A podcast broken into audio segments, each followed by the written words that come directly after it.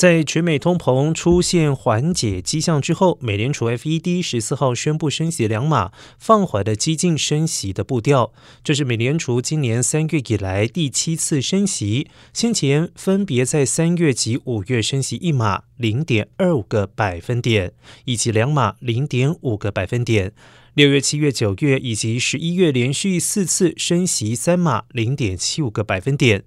然而，这一次放缓了激进升息的步调，全部拜通膨缓解所赐。根据劳工部上个月公布的数据显示，全美十月消费者物价指数 CPI 年增百分之七点七，低于市场预期，而且是一月以来最低水准。而美国政府十三号公布的数据还显示，美国十一月 CPI 年增百分之七点一，低于市场预期。